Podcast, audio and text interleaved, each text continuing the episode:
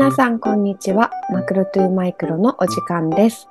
この番組は日々の暮らしの中で湧き起こる問いや思いなど様々な話題をテーマにマクロの視点とミクロの視点を行き来しながら語り合う番組です。静岡県浜松市で森を育てたり絵を描いています川村若菜です。大阪市北区中津中津商店街の中で風紀工房をしている富田貴文です。ね 佐賀県さ鹿島市での山の中で自然農をしております。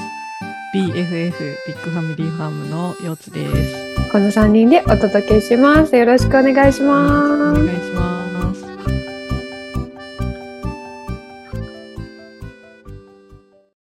皆さん、この配信を聞いている頃は、と下月の満月、グレゴリオ暦でいうと12月27日の満月を眺めている頃じゃないかなと思っています。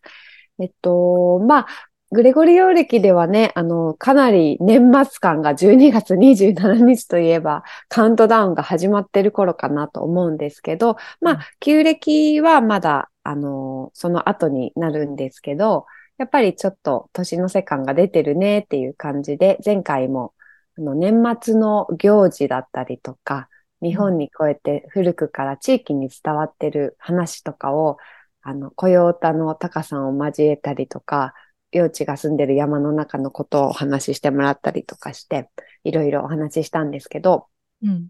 私自身は、まあ、半、半都会みたいな、なんかうん、すごい、こう、都会と田舎の間みたいなところで、まあ、どっちかっていうと多分都会寄りにはなると思うんですけど、そんな中で住んでいて、うん。でもやっぱりなんかこう、神社があったりとか、まあうそういう自治会の中でいろんな行事があり、そういう集金が ねあり、みたいな話をいろんなのをしてたんですけど、ん。うん。なんかそういう、まあ今日話したいなって思ってたことは、うん。その、もちろん、こういう昔から伝わるような行事とか、うんその日本独自の文化みたいなものを残したい、残したいというか、まあ続けたいなって思いつつも、うん。でもやっぱり自分の、私たちの今のライフスタイルに合わせると結構無理しないとできない。まあ例えばだけど前回もちょっと話に上がったおせちとか、うん。まあなんか私はおばあちゃん家で食べるものみたいな感じで育ってきたから、自分でこうおせちを作るぞって、まあアメリカに住んだ時は思ったことはあるんだけど、相当大変じゃんっていうことに気づくと、うん。いやー無理だなーって思ったりだったりとか、うん。うん。でも、なんか、あの、そういういろんな大事にしたいこともありつつ、でも自分も無理なくつなげれるような、なんか新しいこの行事の形というか、で、結構多分、めんどくさいわって思ってる人たちって多分たくさんいたりとか、うん。なんでこう、これしてるのかわからないみたいなことの人の方が多いかなっていうのもあり、自分も含めてね。でもそれの意味がやっぱり分かると面白くなったりとか、あの前回も私がなんかわ全然知らないお札が、を、あの購入したんですけど、自治会で。だけど、え、年神様ってそういうこと？みたいな話をタカさんから聞いて、ますますそれをこう飾れるようなちゃんとした場所を作りたいって思うようになったりとか、うん。なんかそういった話が今日できたらいいかなって思っています。まあ意味を知るっていうのと、でもそうは言っても自分たちの新しいライフスタイルの中でどういうふうに日本の行事を、まあ楽しめるかっていう感じかな。うん、そう。楽しみ方うん。をみんなでちょっと模索して話せたらいいかなと思っています。うん。なんか、僕がね、一つ思うのは、しきたりっていうのをディープな意味で好まない考え方もあるんだよね。例えばアナーキズムの中において。うんうん。うん。やっぱりしきたりっていうもの、その、日本の暦を利用して、うんある意味でのその、なんていうのかな、人々を従順にするっていうかさ、うん。はこれをさせる。まあ管理に近いけどね。うん。そういうものに転じてる可能性があったりはするわけだな。うん一つ一つな。うん。うん。だから、なんか、やっぱり昔からさ、よく聞くのは、いわゆるそのアミニズム的な神道、古神道みたいなはすごい好きで、いろいろ影響を受けてます。でも、国家神道みたいな、その国家支配体制のための何かみたいになるとすごい微妙で、うん。なんならそれについて発言するとすごい社会の中で怖いことになるから言わないけど、すげえモヤモヤしてますよ、実は、みたいなとか。うん。うん。ううん。ん。だからそこの狭間がすごいあるなっていうのは僕は思っていて。うんうんうん。で、やっぱり暦のバイリンガルっていうのを友達の三宅洋平君とか言うんだけどさ、うん。なんか僕はすごいこう、英語を国際会議みたいなところで喋ってみて思ったのは、ああ、いろんな国の人と話せる。その、標準語じゃないけど、公用語的にな意味合いにおいて、うん。英語を使えるのはいいな。で、英語と、で、逆に日本語を深く学びたくもなったっていうかさ。うん。で、なんか、西暦っていうのも、カトリックのカレンダーとかいうのは一旦置いといて、うん。あの、国際公用カレンダーとして、うん。国際的なルールとか仕組みに自分がログインする意思があれば、それは使った方がいい。人間社会の中でのチューニング合わせに使う。うん。なんかスケジュール管理のためにもね。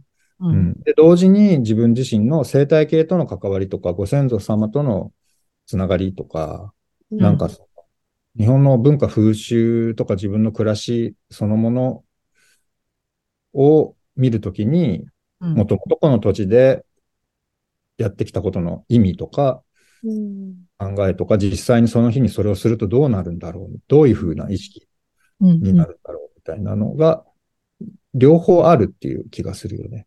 うんうん。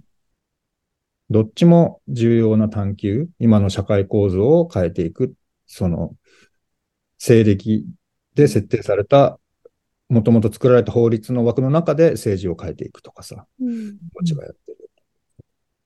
うん。は、西暦でバリバリやんないとわかんないことだし。うんうん。うんうん。で、そこをどう融合させていくかだよね。さっき若菜が言ってたことは多分、うんそういう昔ものものをただ受け継ぐんではなくて、うん何かその取り入れてバージョンアップしていくとか、うん今の自分たちがなんか、に、なんかのニーズを犠牲にしないでやれるやり方みたいな。うん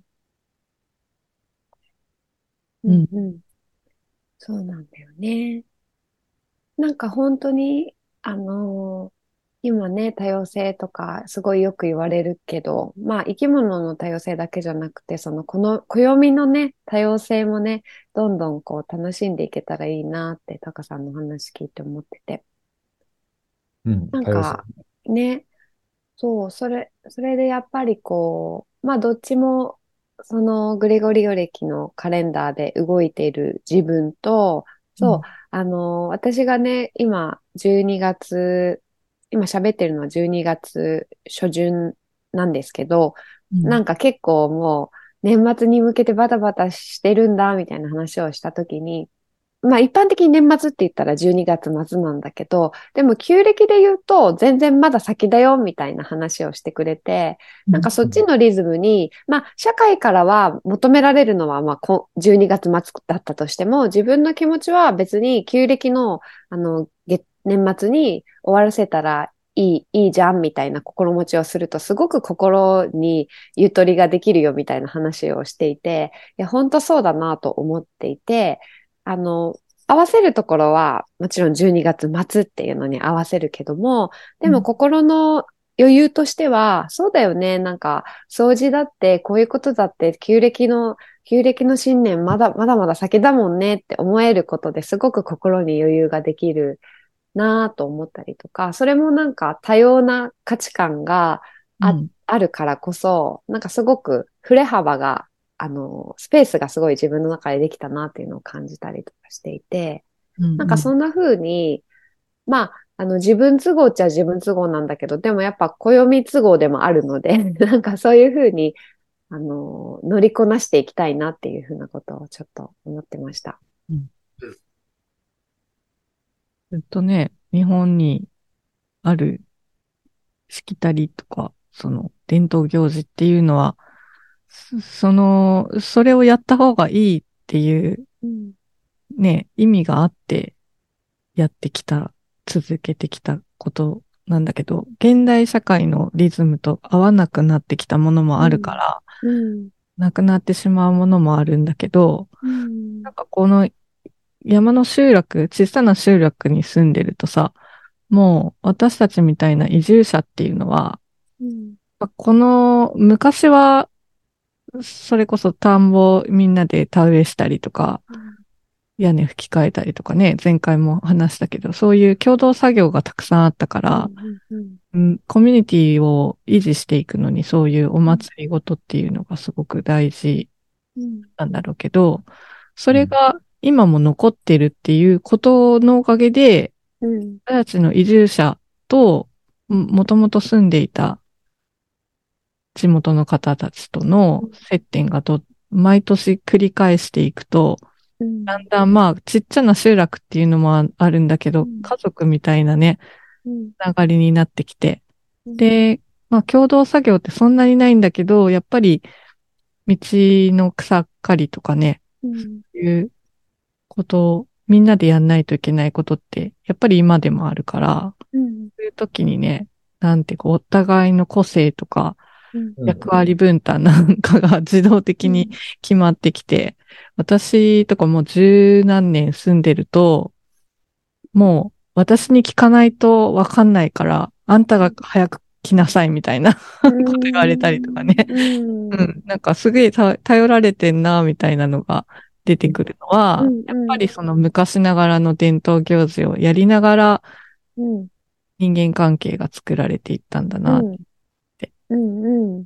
から、ね、これまでやってきた伝統行事をすべて捨て去るんじゃなくて、うん。いとこ取りで活用していくっていうか、現代にまたインプット、再インプットしていくみたいなことで、うまくいくことがたくさんあるのかもしれないよね。うんうん。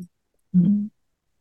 いや本当になんかこう、最初はわからないまま始めた行事も、なんとなくこう、年を重ねるごとに、あ、こういうことかってさ、こう、後から理解する行事とかもきっとあるんだろうなって思ってて、うん、で、なんか、良くも悪くも、こう、考えないで、こう、入るっていうものと、ちょっと、あんまり、この意味は何ですかって考えすぎて、え、それだったらいいですみたいな、考えすぎて入れないこととかってあるじゃん、結構。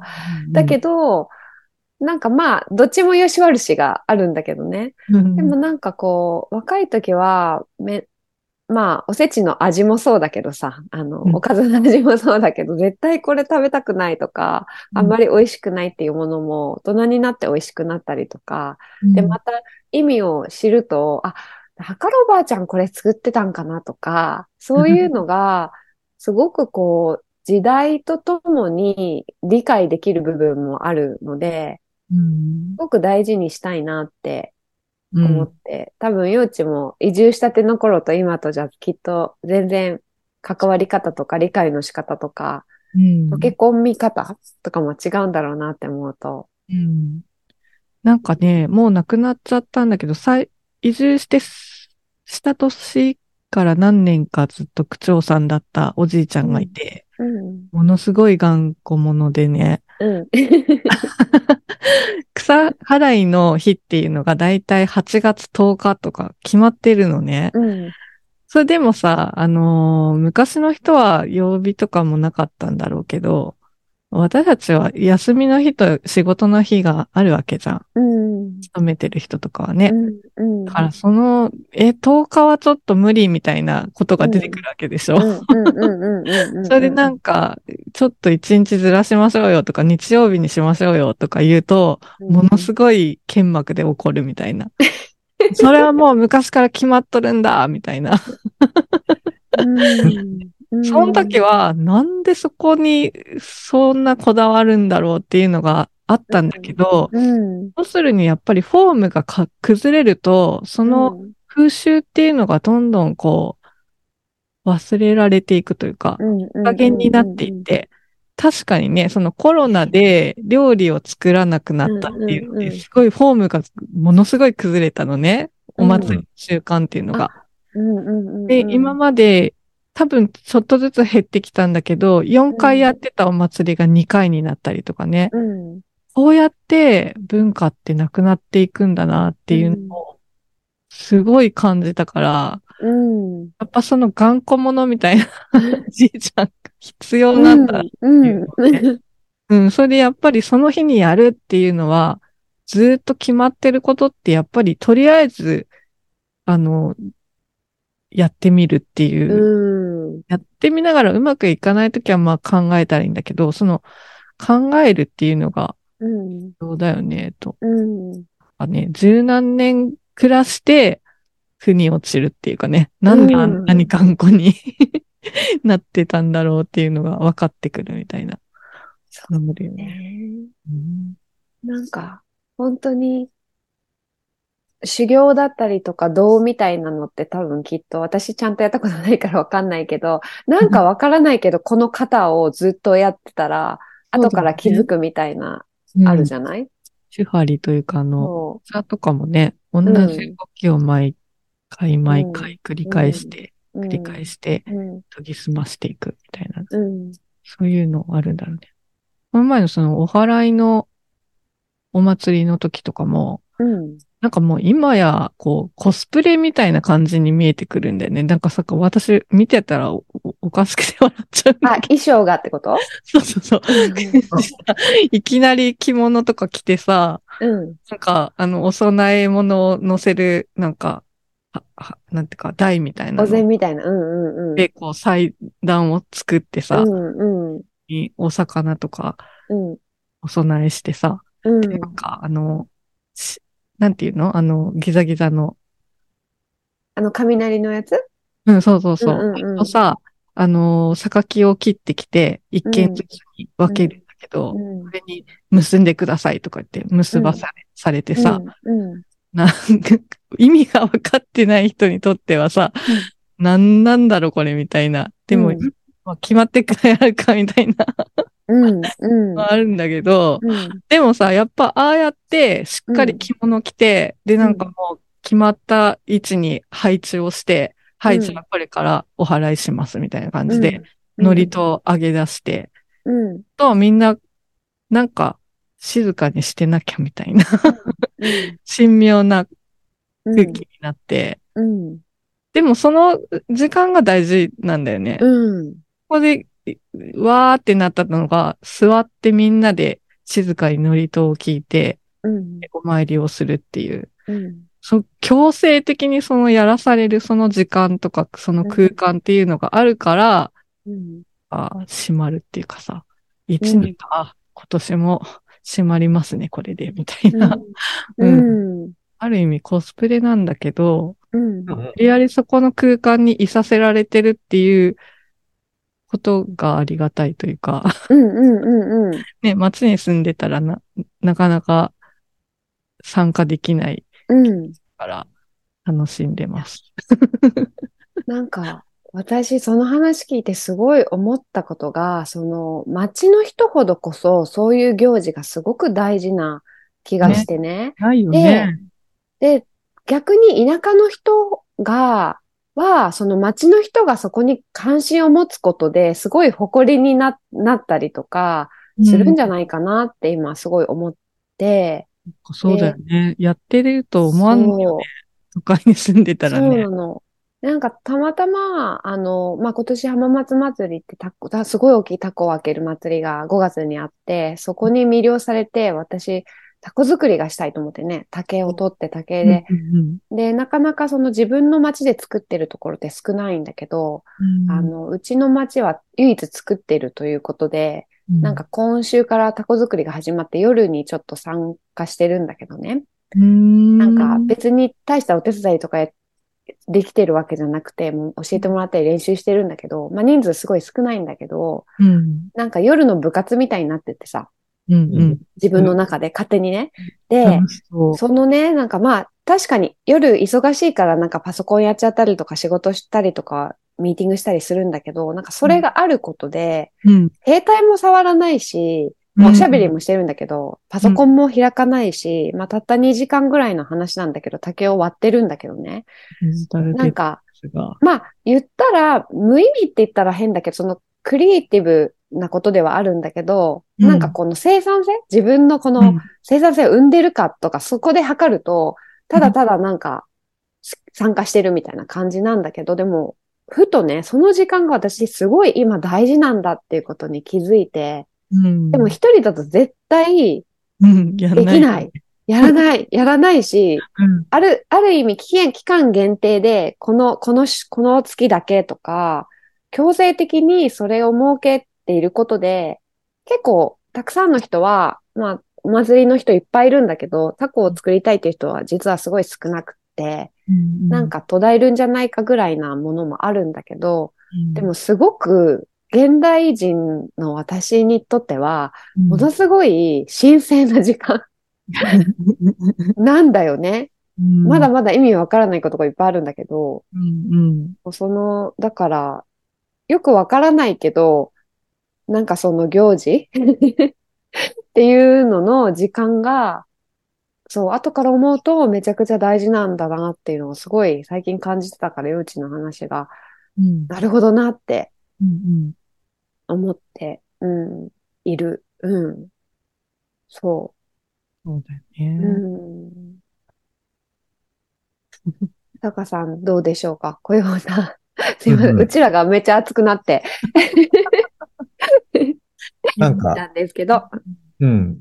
実際にね、ポットラックとかうん持ち寄りにすると、例えば暦の会っていうと、台所あるの久江さんのご飯とセットなんだけど、うんなんか、まあ年末年始の行事はみん全部ポットラックにしましょうよっていうと、うん、エリとかはめっちゃ喜ぶんだけど、う。うんん、久江さんもすごい気楽。じゃあ私その日飲もっかな、みたいな。うんうん。なんかそういう、なんか、やっぱり日常と非日常っていうか、日常の中のね、役割みたいなものをお互いが崩すみたいなのが、すごい大事な気が、うん。実感として。うん。で、だんだん年々、うん、とりあえず、旧暦前後は少し休みを多めに取るかも、みたいな。なぜなら、餅つきとかするし、みたいに、なんか、スケジュールの組み方が変わってくるかもね、何年か。多分、俺そうなってるんだなって気がしたのね。うんで、、同時に参加しやすい、餅つきの時も、とりあえず昼だけ顔出せるんで、あの、小豆炊いたの持ってきますとか、うん、なんか後半餅つき参加できますとかいう人がいる。助かるみたいな。みんな疲れた頃来てくれんのみたいな。うん、うん1時間だけなんですけど、いや、全然いいよみたいな。うんなんか、あの、意外と場が、場をオーガナイズするのはもちろんね、みんなでやったら楽で、うん。一人でやると大変だけど、うん。でもなんとなく、うん、ポットラックっぽくみんなでやってると、うん。その企画からね、うん。うんなんか、すごく、安否確認にもなるかな。特に、中津商店街高齢のおじいちゃんおばあちゃん多いから、ううん。ん、お餅食べに来てくれたりすると、うん。うん。歩き方とかでもわかるわけじゃん。なんか、今どんな調子かとかが。うん。だから、防災でもあると思うね。なんかうんなんかあった時にパッとどう助けたらいいか、超具体的にわかるみたいな。あのばあちゃん一人暮らしだから、お前あれだぞみたいな。ガスコンロと夜間も持ってった方がいいよとかさ。うんうん。あそこは炊飯器あるから米だけ持ってきゃいいとかさ。うんそういうのが、なんかすごく大事だと思うんうんう。うん。っていうのを思うね。炊き出しもそうだけど。うん炊き出しをすることで、うん。誰がご飯を必要としていて、うん誰が炊き出しさえあればここに来れたっていう母子家庭なのかとかがめっちゃわかるわけです。うん。多分そういう感覚もあるかな、やってて。続いてるのは多分そういういろんな、後で分かったいろんな気づきがある。うんうん本当に、なんか最初自治会の組長とかなった時、回覧板ってもういらないんじゃないって思ってたの。なんかめんどくさいなとか思って、まあ確かにいらないチラシみたいなのもあるんだけど、なんかそれがやっぱ一周するっていうことが大事で、そこでなんか止まってるとあの人なんか大丈夫かなっていうのもわかるし、絶対さ、若い人はもうさ、メーリング、メールとかさ、で、やった方が、LINE とかで全部やった方が楽ちんって思うけど、集金もさ、まとめてやったらいいのになんかちょこまが来るんだよねって思うんだけど、なんか、めんどくさいなって思うんだけど、それである意味、いつも喋らない人と喋るきっかけにもめっちゃなっててさ、うん。うんいつも、あの、ドアをノックしないご近所さんとかところにさ、うん。行くからさ、うん。なんかこう、喋るきっかけとか、つながるきっかけになってるなっていうのは、うん、まあ、もう今年も4月から始まったから半年ぐらいか、経って、やっと分かったね。うん。うん、めんどくさいけど、うん。なんか続けることで何か、ね、なんか、情報を早く伝達するっていう意味では、うん、一番理にかなってるのかもしれないなって、なんかすごく見えたことがあったから、行事もきっとそうなのかなって、うん。うん、思ってます。ううんん。スリーリングスでね、年に4回やってる風呂敷古本市なんかもさ、うんわ私はいつもリモートなんだけど、うんやっぱりそこにいつも来てる人が、あれ、うん今回来てないなってなったら、うん。どうしたの？なんか忙しいの？とかってうん。声かけたりとかするじゃん。うん。うん。そういうの大事だよね。うん。なんか毎回やってることにさ、うん。で、なんかコミュニティができていくんだな、みたいな。うん。うん。毎回やることで役割分担みたいなのもうん。自然と出てきてきたりとかするだうろうし。ん。うん。だね。今年も、あ、もうこう放送の時は終わっているか、てるんですが。12月もね、風呂敷古本市があるので、うん。おそらくあの、坂田雅子さんのうん。スペシャルゲストトークがうん。ね、半月に流れてあ、いくと思うので、ね、はいそれもお楽しみにしてもらうといいなと思いますけれど。なんか坂田さんのね、あの、バックナンバーも今上がってるんだもんね、うんいろいろね。うんうん。面白い。うん。うそれもぜひ、あの、マクロトゥマイクロと同時にお楽しみいただけたらいいかなと思っています。あ、またいろいろ話したいことが湧き出てきたのですが、今日は満月なので、この辺で、あの、おいとましようかなと思います。はい。今回も最後までお聞きいただきありがとうございました。番組への感想、質問、こんなテーマで話してほしいなどなど、info at 3rings.shop へ皆さんからのお便りもお待ちしています。ではまた次回、新月にお会いしましょう。ありがとうございました。あありがとうございました。